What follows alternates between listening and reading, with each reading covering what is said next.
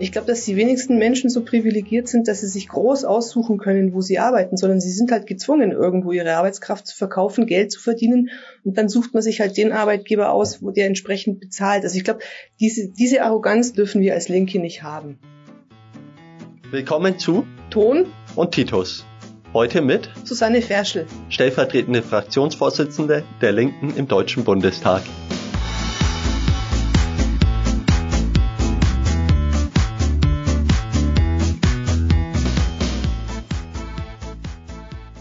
Ja, hallo Susanne, herzlich willkommen hier im Podcast. Du bist seit 2017 im Deutschen Bundestag für die Bayerische Linke. Jetzt stehen wieder Bundestagswahlen an, haben wir uns gedacht, laden wir dich mal vorab ein. Du bist ja aber schon deutlich länger politisch und gesellschaftlich und gewerkschaftlich aktiv als diese vier Jahre. Ich habe nachgelesen, du bist bereits 1992 gewerkschaftlich aktiv geworden als Mitglied der NGG. Wie kam es dazu? Ja, das stimmt. 1992 bin ich Mitglied geworden, auch gleich aktiv. Das war das Jahr, wo ich meine Ausbildung im Betrieb angefangen habe als Chemielaborantin. Und wir waren die ersten Chemielaboranten und der Betrieb war überhaupt nicht auf den Ausbildungsberuf eingerichtet. Und ähm, wir wollten, dass wir eine gute Ausbildung haben und haben deswegen Kontakt zur Jugend- und Auszubildenden Vertretung aufgenommen. Und die haben uns dann gemeinsam mit der Gewerkschaft auch unterstützt. Also wir hatten dann schon die ersten Auseinandersetzungen auch mit meinem Chef damals. Da habe ich festgestellt, dass so eine Jugend- und Auszubildendenvertretung was sehr Sinnvolles ist und habe dann auch direkt im Jahr drauf dann dafür selber kandidiert. Und bist seitdem dann auch da dran geblieben und aktiv gewesen in der genau, NGG. Genau, das ist eigentlich seit, ähm, also von 92 an, ich bin ja immer noch Mitglied logischerweise, aber dann als Jugend- und Auszubildendenvertreterin dann auch ehrenamtlich in der Gewerkschaftsjugend aktiv geworden, also bei junger NGG und dann, wie das häufig so der Fall ist, dann in, mit verschiedenen, also verschiedene Ämter bekommen. Ich bin dann Vorsitzende des Landesjugendausschusses der jungen NGG geworden, dann war ich Vertreterin der jungen NGG im, im Bundesvorstand von der NGG, habe dort den Vorsitzenden die Hölle so ein bisschen heiß gemacht. Genau, und war auch im Landesvorstand von der NGG in Bayern über sehr lange Zeit und in der Tarifkommission. Später war ich ja dann Betriebsratsvorsitzende, äh, praktisch immer verbunden mit dem Ehrenamt in der NGG, weil ich überzeugt davon bin, dass sich eine gute Betriebsratsarbeit nur mit einer gewerkschaftlichen Anbindung machen lässt. Tarifkommission, da geht's ja dann ans Eingemachte, wenn verhandelt wird was konntet ihr durchsetzen oder was waren so kritische Punkte, wo du gemerkt hast, ja, da haben wir es jetzt wirklich mit dem Widerspruch zwischen Kapital und Arbeit zu tun? Das wird relativ schnell gerade in der Tarifkommission dann offensichtlich, weil also was für mich so sich so eingebrannt hat ähm, als Mitglied in der Tarifkommission, egal ob wir ein wirtschaftlich gutes Jahr hatten, also ich war damals bayerische Milchindustrie, war das Tarifgebiet, egal ob es ein gutes Jahr war oder ob es ein schlechtes wirtschaftliches Jahr war, die Aussage war immer, wir können nichts bezahlen. Also wir können uns das nicht leisten, wir können nicht mehr Löhne bezahlen oder aber sogar mit Gegenforderungen, dass man versucht hat, das Weihnachtsgeld zu streichen oder ähnliches. Und da ist dann relativ schnell offensichtlich geworden, dass es einfach da einen Interessensgegensatz gibt, der sich nur dadurch auflösen lässt, dass man mit gut organisierten Betrieben, und das waren wir damals, dann auch entsprechend dagegen hält und entsprechende betriebliche Aktionen, Klammer auf, Klammer zu, Streiks auch dann durchführt ja, gute betriebliche Basis. Wie organisiert man sowas? Also das war natürlich jetzt einfacher für mich jetzt als im politischen Leben, weil es ist ein Betrieb mit damals 600 Kolleginnen und Kollegen gewesen, aber es, ist, sind halt alle vor Ort, alle vor Ort ansprechbar und wir haben uns halt verabredet, dass wir gemeinsam immer durch die Belegschaft gehen, dass wir auch die Kolleginnen und Kollegen ins Büro einladen und immer im Gespräch versuchen zu überzeugen, wie wichtig eine Gewerkschaft ist, immer mit dem Argument, nur gemeinsam können wir was erreichen. Und wir haben dann tatsächlich haben es geschafft, den Organisationsgrad, als ich angefangen habe als Betriebsratsvorsitzende, war der bei 40 Prozent. Wir waren dann zum Ende hin, bevor ich dann aufgehört habe, ähm, bei über 80 Prozent. Und du merkst es auch wirklich, du hast dann eine ganz andere Verhandlungsmacht als vorher, weil der Arbeitgeber weiß, oh, die Belegschaft ist gut organisiert, die wehrt sich im Zweifelsfall. Das heißt, du hast eine ganz andere Ausgangslage, aber nicht, weil ich so gut verhandelt habe, sondern weil einfach die Kolleginnen und Kollegen praktisch im Rücken da waren und äh, klar war, die unterstützen, wenn es drauf ankommt. Ja, du warst dann ja auch auf höherer Ebene aktiv gewesen. Ähm, wenn ich es richtig nachgelesen habe, warst du im Aufsichtsrat gewesen da prallen dann natürlich auch sicherlich Welten aufeinander, wenn man dort als Arbeitnehmervertreterin unterwegs ist. Das stimmt. Also ich war ja dann Gesamtbetriebsratsvorsitzende auch und auch im, im Aufsichtsrat. das ist eh ähm, in dem Konzern, das war sowieso ganz schräg, weil das alles so konservativ. Dürfen wir hier sagen, welcher ja, Konzern? Ja, das war, das ist die Nestle Deutschland AG, genau. Und das war total schräg, weil die, also eher so ein konservativer Laden war und das war schon allein vom, vom Ambiente war das äh, für mich irgendwie so eine Reise zwischen den Welten, weil du sitzt dann mit den hochbezahlten Managern an, am Tisch, alle in Anzug, Krawatte und dann ist dann abends, gab's dann das fette Essen mit, mit Wein und Champagner, ehrlich, also so wie man sich das eigentlich so in, in so Stories vorstellt. Und ähm, merkst, dass du im Aufsichtsrat selber theoretisch eigentlich äh, als Arbeitnehmervertreter ein zahnloser Tiger bist, weil du ja nie die Stimmenmehrheit hast. Also die, der Anteil, die Anteilseigner, die stellen immer den Vorsitzenden, der hat das doppelte Stimmrecht, damit kommst du auf dem Punkt nicht durch. Aber, und das hat bei uns hervorragend äh, funktioniert, du kannst das Ganze politisch nutzen, indem du bestimmte Sachen, also das örtliche Management will immer glänzen, das Management in Deutschland wollte immer glänzen, da waren aber dieses Management aus der Schweiz auch mit dabei und wenn du dann erzählt hast, was so wie alles schief läuft, dann ist natürlich das deutsche Management äh, irgendwie in Panik geraten und dadurch hattest du die Möglichkeit, im Vorfeld bestimmte Dinge schon zu klären und zu regeln und das haben wir eigentlich ganz gut genutzt. Ja, der Konzern steht ja auch international öffentlich auch immer wieder in der Kritik, Wasserprivatisierung und so weiter, wird auch in linken Kreisen ja kritisch gesehen. Was, wie entgegnest du dem? So, auf der anderen Seite sind es ja hier Beschäftigte, deren Interessen auch zu vertreten sind. Aber es ist ja schon ein Spannungsbogen, in dem man sich da bewegt. Ja, das ist auf alle Fälle ein Spannungsbogen.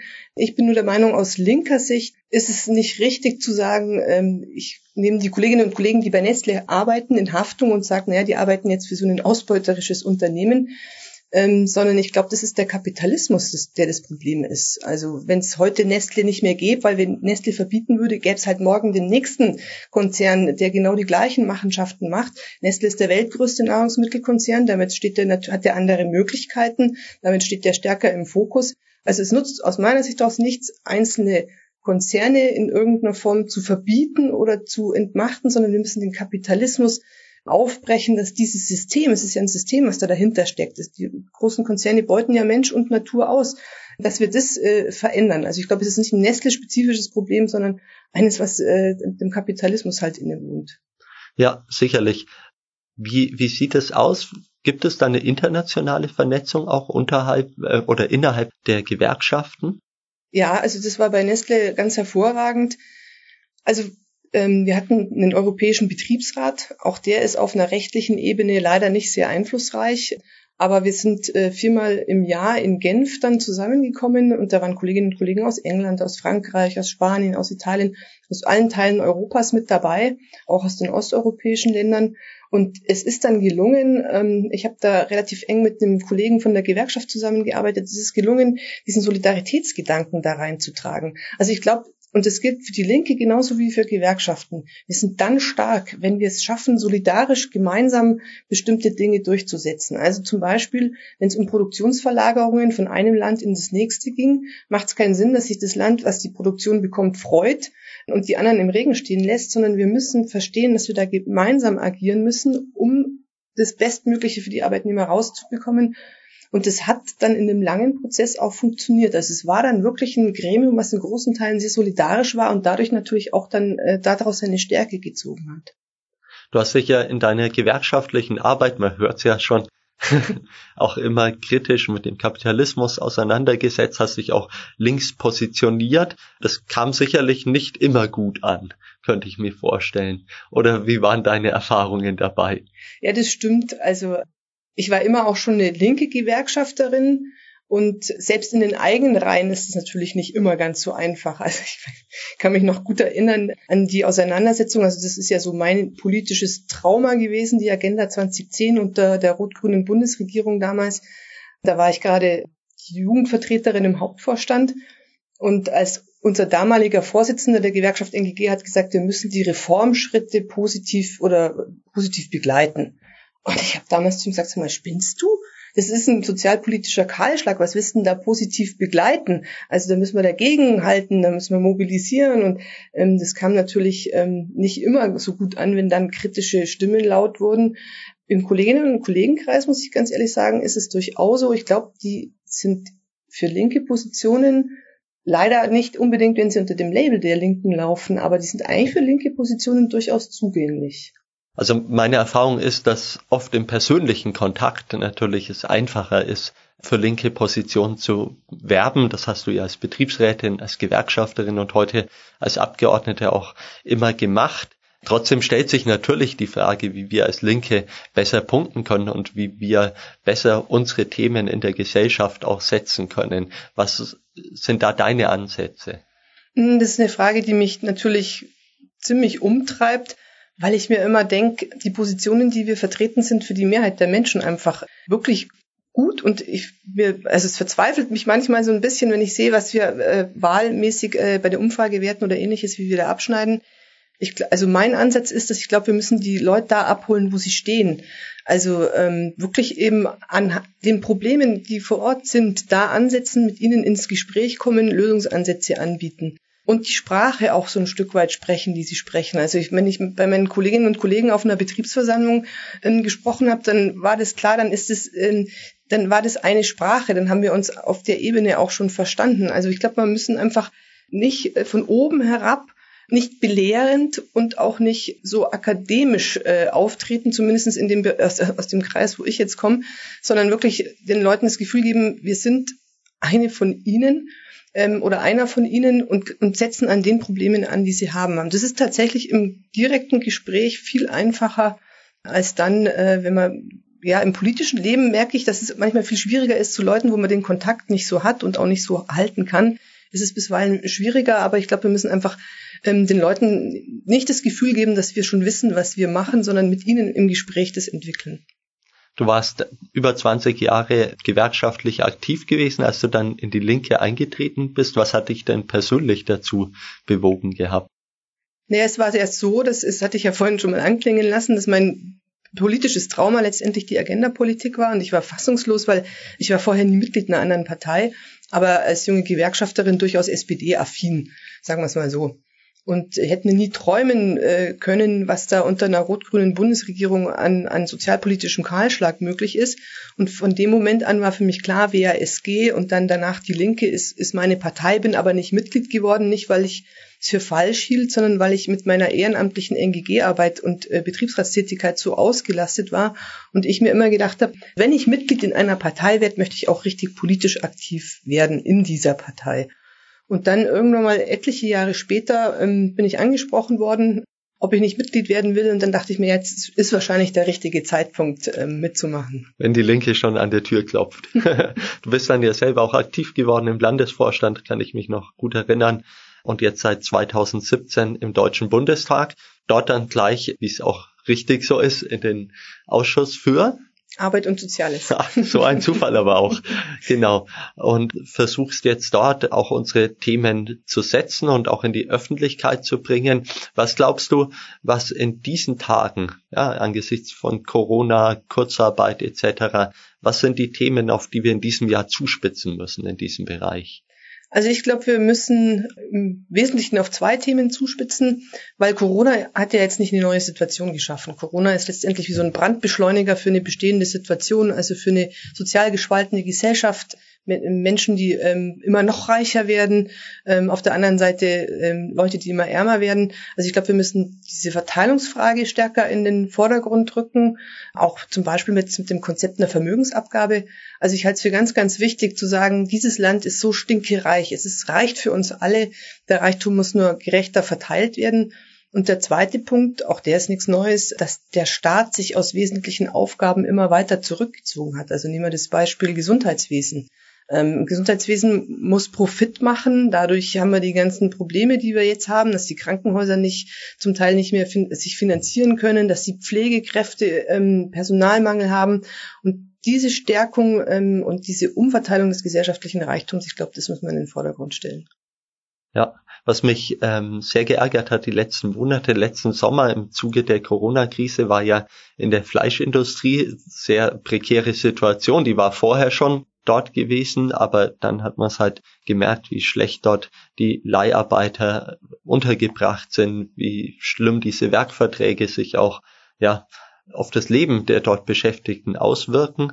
Und dann gab es ja tatsächlich die Initiative, dass man in der Fleischindustrie Leih- und Werksverträge verbietet. Und das hat sich jetzt dann doch sehr verschleppt, oder? Wenn man das so sagen kann. Es hat sich sehr verschleppt und wie du sagst, auch da war die Situation nichts Neues. War ja bei NGG lange Zeit aktiv. Ich glaube, die Situation gibt es seit 10, 15 Jahren. Es ist wirklich, ja, das ist zum Teil wirklich mafiöse Strukturen, die da herrschen. Und Arbeitsminister Heil hat dann irgendwann mal gesagt, jetzt ist Schluss, jetzt müssen wir da den Riegel vorschieben. Und dann hat die Fleischlobby so einen Druck auf Abgeordnete oder so viel ähm, ja, Lobbyarbeit mit Abgeordneten gemacht und ist leider bei der Union halt auf fruchtbaren Boden gefallen. Und die, die Union, also CDU, CSU, haben das bis zum Schluss verschleppt und torpediert und es ist ihnen tatsächlich auch gelungen, es ist zwar nur ein kleines Schlupfloch, aber es ist ihnen tatsächlich gelungen, also der Fleischindustrie über die Union ein kleines Schlupfloch in dieses Gesetz reinzubohren, so dass auch weiterhin Leiharbeit äh, per Tarifvertrag äh, möglich ist. Und das ist natürlich extrem ja, das beobachten wir jetzt in ganz vielen Punkten, dass die Union bei so sozialen Dingen einfach blockt äh, und damit gute Gesetzgebungsverfahren einfach äh, nicht, nicht so auf den Weg kommen, wie sie auf den Weg kommen könnten. Ja, mich hat das deshalb auch so geärgert, weil wir als Linke kämpfen ja seit ever gegen Leiharbeit und gegen Werkverträge und so. Und ich dachte, naja, das könnte so der Anfang vom Ende sein. Ich glaube, dass die Gegenseite das auch so eingeschätzt hat und sich auch nicht nur wegen der Fleischindustrie, sondern aus grund ganz grundsätzlichen Erwägungen dagegen gewehrt hat. Trotzdem natürlich ein Thema, wo wir als Linke weitermachen müssen. Das hat ja auch was damit zu tun, ja, kann man von seinem, von seiner Arbeit leben und wie planbar ist natürlich auch das Leben insgesamt. Was sind deine Vorstellungen, wie wir da weitermachen? Naja, ich glaube, dass wir auf alle Fälle weitermachen müssen mit dem Thema Verbot von Leiharbeit und Werkverträgen. Gab ja da auch durchaus kontroverse Debatten innerhalb der Partei, ob es nicht sinn, ob es überhaupt sinnvoll ist, Leiharbeit gänzlich zu verbieten, perspektivisch gesehen, oder ob man nicht einfach sagt, es reicht aus, einen Flexibilitätszuschlag äh, zu machen, gleicher Lohn für gleiche Arbeit. Ähm, das ist ja der erste Schritt, den wir fordern. Aber man muss sich einfach immer vergegenwärtigen, dass bei Leiharbeit und Werkverträgen, wenn man es jetzt mit den Worten ähm, wieder ähm, von, von Marx vielleicht auch belegen will, eine doppelte Ausbeutung stattfindet, weil es verdient ja der Verleiher drauf dran an dieser Arbeitskraft und der Endleiher. Also deswegen glaube ich, ist es einfach ein System, was grundsätzlich auf, mit dem grundsätzlich aufgeräumt gehört ähm, und ich glaube, wir müssen einfach auch mit den Kolleginnen und Kollegen, mit den Betriebsräten da in die, ins Gespräch kommen, weil natürlich ähm, aus Sicht von manchen Betriebsräten, aus dem persönlichen Erleben heraus, Leiharbeit und Werkverträge auch nötig sind. Also ich glaube, wir können auch Werkverträge nicht komplett verbieten, weil wenn wir jetzt ein Unternehmen haben, wo jetzt mal ein Anstrich innen nötig ist, dann nimmt man sich den Maler per Werkvertrag rein. Aber vom Grundsatz her, dass äh, die, die reguläre Arbeit in der, im Kernbereich, dass das wirklich ähm, auch dann Stammbeschäftigte sein müssen. Nürnberg ist eine der Hochburgen, was Leiharbeit etc. angeht. Und man merkt es ja auch entsprechend, ja, schwierig haben es Menschen hier, um über die Runden zu kommen. Man merkt es an den durchschnittlichen Entlohnung. Also du hast vollkommen recht, den Profit, den eignen sich dann halt andere an und für die Beschäftigten fällt halt relativ wenig ab. Und ich finde halt auch, dass die Frage der Planbarkeit natürlich ein großes Hindernis ist. Das gleiche haben wir ja im Bereich der Frage befristete, unbefristete Jobs. Auch da ist es so, dass sich ja die Zahlen sehr aus Sicht der Beschäftigten sehr negativ entwickelt hat. Es gibt gerade bei jungen Menschen immer mehr Menschen, die unbefristete ja, Verträge nur noch vom Hörensagen kennen. Und ähm, ja, ein Thema, was ja 2017 im Wahlkampf schon eine Rolle gespielt hat, die Frage der ja, Befristung und Entfristung. Und danach ist allerdings gar nichts passiert. Ja, die Frage ist, was können wir, selbst wenn wir nicht an der Regierung sind, was können wir noch verstärkt für Druck machen, um solche Themen auch zu setzen? Weil es wird über ganz viel in, in dieser Republik diskutiert, aber oftmals geht es halt an den Themen, die die Menschen im Alltag haben und die die Beschäftigten tagtäglich haben, ja, die fallen hinten runter.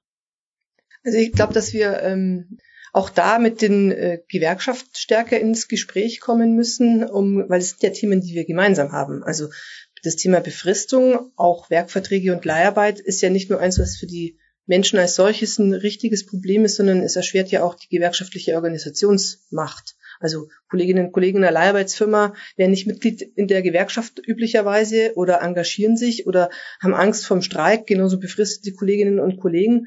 Ich glaube, wir müssen da den, den Schulterschluss stärker zu den Gewerkschaften ähm, suchen und auch die Themen immer wieder versuchen, an die Öffentlichkeit zu bringen. Also wir machen das zum Beispiel ja auch über, ähm, jetzt, wenn ich aus meiner Brille gucke, als Bundestagsabgeordnete über kleine Anfrage, um festzustellen, wie sind denn zum Beispiel die Zahlen, um dann rauszubekommen, ja, jede zweite Neueinstellung wird eigentlich befristet vorgenommen und das dann entsprechend äh, zu skandalisieren. Aber ich glaube, wir müssen an bestimmten Themenstellungen, macht es aus meiner Sicht daraus auch Sinn, tatsächlich uns Bündnispartner zu suchen, weil die gibt's in diesen ganzen sozialen Fragen. Ja, klar, dafür, das war ja auch der Anspruch bei der Gründung der Linken und auch zuvor auch der WSG, dass wir eben den Gewerkschaften auch wieder eine Stimme im politischen Betrieb geben. Zum Teil funktioniert das ja auch. Allerdings an anderer Stelle muss man natürlich auch feststellen, dass es dann noch an Schlagkraft von uns braucht. Das wird sicherlich auch in diesem Jahr unsere Aufgabe sein, da entsprechend auch Power zu entwickeln.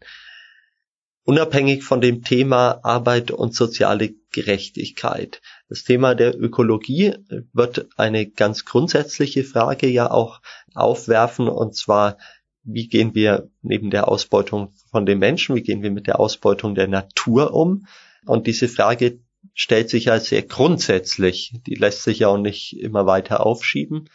Auf der anderen Seite ist es natürlich so, dass es auch zum Teil Beschäftigten Angst macht, wenn sie in Branchen arbeiten, ja, die von einer ökologischen Erneuerung vielleicht jetzt nicht direkt profitieren würden, sondern ganz im Gegenteil, sie vielleicht damit in Mithaftung genommen werden würden, siehe Automobilindustrie.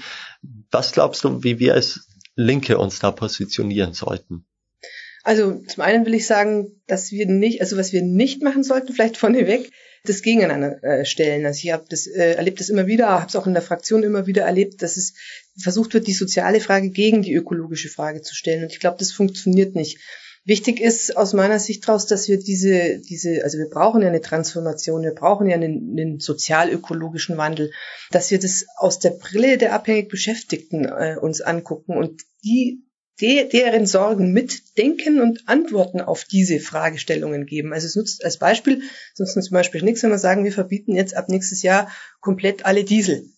Ohne Alternativen anbieten zu können, was ist denn mit den Menschen, die an diesen, in diesen Produktionen arbeiten? Also ich glaube, das ist, das ist die große Aufgabe von uns und entsprechend auch ins Gespräch zu kommen mit den Kolleginnen und Kollegen. Also ich hatte ja diese Gespräche auch schon ähm, wo dann Leute sagen, ja, und äh, diese blöde Fridays for Future Bewegung und so weiter. Wenn man mit den Leuten aber ins Gespräch kommt und ihnen sagt, du, du willst aber doch auch, dass deine Kinder mal noch in der Welt leben, die lebenswert ist, dann kriegst du auch die meisten. Aber du musst halt wirklich auch mitdenken, was können wir als Linke für Perspektiven für diese Beschäftigten anbieten und nicht sagen, ja, morgen ist ja dicht, sperr mal zu, ist uns ja egal, was mit den Arbeitsplätzen ist, jetzt überspitzt formuliert, sondern wirklich die, diese Frage, die soziale Frage mit beantworten. Und ich meine, es gibt ja in der Rüstungsindustrie ähm, auch Konversionsvorschläge oder wie man das ähm, machen könnte und sowas, solche Konzepte brauchen wir für den sozialökologischen Wandel auch.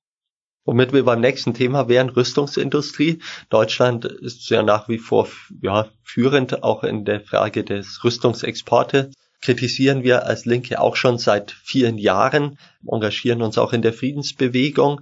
Trotzdem ist es ja so, dass auch dort Arbeitsplätze dranhängen. Ja, hier in Nürnberg die Firma Deal, die wir haben, die ja auch ähm, daran beteiligt ist. Wie geht man damit um? Es ist dann ja schon oft die Frage, stehen die Interessen der Beschäftigten im Mittelpunkt oder stehen unsere Interessen nach dem Interesse einer friedlichen Außenpolitik im Mittelpunkt? Stellt man, diskutiert man sowas mit Beschäftigten oder klammert es, oder klammert man diesen Widerspruch aus? Also hier in Nürnberg habe ich das Gefühl, wir haben Kontakt mit Beschäftigten, aber insgesamt ist es so, dass eigentlich in der Stadtgesellschaft niemand darüber sprechen will, was dort genau produziert wird. Der Gründer von Deal sind auch Ehrenbürger dieser Stadt und ja, geht ja auch um Arbeitsplätze, geht um viel Geld, also spricht man lieber nicht drüber. Was tun als Linke? Also ich habe da eine klare Position dazu. Ich glaube, man kann das äh, auch nicht ausblenden, diesen Widerspruch. Es ist aber, es sind halt zwei Ebenen Die eine Ebene ist die Ebene, dass wir die Friedenspartei sind und das würde ich auch nie in Frage stellen. Selbstverständlich wollen wir zukünftig keine Rüstungsindustrie mehr äh, und wollen auch, dass das verboten wird, aber eben entsprechend mit einem Konversionsprogramm. Also ich persönlich vertrete die Meinung, ich würde jetzt nicht sagen, wir machen von heute auf morgen komplett alles dicht und uns ist egal, was mit den Leuten ist, die stehen auf der Straße. Sondern auch da brauchen wir ein Konzept. Das muss man auch den Kolleginnen und Kollegen ehrlich sagen, dass es nicht die Arbeitsplätze sind, die wir als Linke haben wollen, aber dass wir uns darum kümmern wollen wollen, dass sie natürlich entsprechend äh, Arbeitsplätze wieder haben. Und für mich gilt immer, da kann jetzt sein, dass ich mich unbeliebt mache bei dem einen oder anderen, aber für mich gilt immer, ich würde tatsächlich auch mich erstmal solidarisch zu den Kolleginnen und Kollegen in der Rüstungsindustrie zeigen, die ihren Arbeitsplatz verlieren. Weil ich bei den Beschäftigten anknüpfen will und sagen will, okay, ich erkläre mich mit euch mit euch solidarisch, nicht mit dem Arbeitgeber und ich will diese Form der Produktion nicht, aber erstmal habt ihr meine Solidarität und die Solidarität der Linken. Kann man kritisch sehen, ist mir auch durchaus bewusst, aber ähm, ja, so würde ich das handhaben. Ja, muss man natürlich auch differenziert betrachten. Firma Deal, um jetzt bei dem Beispiel zu bleiben, hat ja auch einen großen Part der zivilen Produktion wäre unser Anspruch natürlich auch den zu stärken und natürlich die Kolleginnen und Kollegen, äh, die in der Rüstungsindustrie arbeiten, sind ja top ausgebildet in der Regel, haben auch entsprechendes Know-how und können natürlich auch andere Dinge ähm, produzieren. Von daher glaube ich, dass wir über diesen Weg dann schon auch zu unserem Ziel kommen, eben weg von der Rüstungsindustrie. Was ich auch für wichtig halte in dem Zusammenhang noch, das ist übrigens so eine Parallele, Parallele die sich dann auch zu Nestle durchschlägt oder zu anderen Firmen, die halt ähm, ja kapitalistisch, ausbeuterisch oder wie auch immer produzieren, weil ich das bei, weil du vorhin die Frage gestellt hast, wie wir mit den Kolleginnen und Kollegen auch ähm, umgehen sollen. Also ich glaube, was man nie machen darf, ist die Kolleginnen und Kollegen dafür in Verantwortung nehmen, wo sie arbeiten. Also ich glaube, das ist ein ziemlich eine ziemlich überhebliche Haltung zu sagen, naja, du hast ja nicht besser verdient, was gehst du denn auch zu den Dreckskonzernen zum Arbeiten? Warum verkaufst du deine Arbeitskraft bei, bei einem Rüstungshersteller? Ich glaube, dass die wenigsten Menschen so privilegiert sind, dass sie sich groß aussuchen können, wo sie arbeiten, sondern sie sind halt gezwungen, irgendwo ihre Arbeitskraft zu verkaufen, Geld zu verdienen und dann sucht man sich halt den Arbeitgeber aus, wo der entsprechend bezahlt. Also ich glaube, diese, diese Arroganz dürfen wir als Linke nicht haben. Klar, verantwortlich ist die Firma Deal und die wollen wir entsprechend auch in Verantwortung nehmen. Dieses Jahr geprägt von der Bundestagswahl. Was wünschst du dir von der Linken? Zunächst mal wünsche ich mir, dass wir ähm, gemeinsam, weil ich das doch immer wieder mal erlebt, dass in unterschiedlichen Strömungen oder in unterschiedlichen Dingen man sich ähm, zerfranst, dass wir gemeinsam an unseren wichtigsten Themen in den Wahlkampf ziehen. Es ist aus meiner Sicht trotz die soziale Frage. Natürlich ist es auch die Friedensfrage. Aber gerade Corona zeigt ja jetzt deutlich auf, wie so ein, wie so ein, wie so ein Brennglas heißt es ja immer so schön, ähm, wo die ganzen Probleme liegen, dass wir gemeinsam in diese, in diesen Wahlkampf mit, mit unserem wichtigsten Thema ziehen. Wir freuen uns auf diesen Wahlkampf, hoffen am Ende für eine starke Linke und vielen Dank, dass du hier warst. Wir laden dich gerne nochmal ein. Ich danke auch. Vielen Dank. Bis zum nächsten Mal. Bis zum nächsten Mal.